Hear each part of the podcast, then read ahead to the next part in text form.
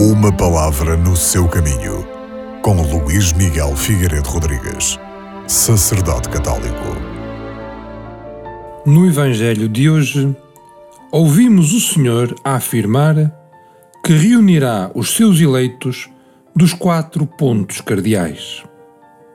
Jesus Cristo anuncia aqui a sua vinda no fim dos tempos, utilizando para isso um conjunto de imagens que podem ser estranhas à nossa cultura, mas eram muito familiares na linguagem bíblica.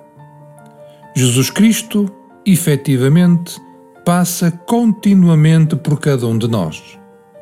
Importa, por isso, sabermos interpretar os acontecimentos através dos quais ele nos fala. Mas a expectativa da nova terra não nos deve, como recorda o Concílio Ecuménico Vaticano II, enfraquecer, mas antes ativar a solicitude em ordem a desenvolver esta terra onde cresce o corpo da nova família humana, que já consegue apresentar uma certa prefiguração do mundo futuro. Por conseguinte, embora o progresso terreno se deva cuidadosamente distinguir do crescimento do Reino de Deus, também é certo que, na medida em que pode contribuir para a melhor organização da sociedade humana, interessa muito ao Reino de Deus.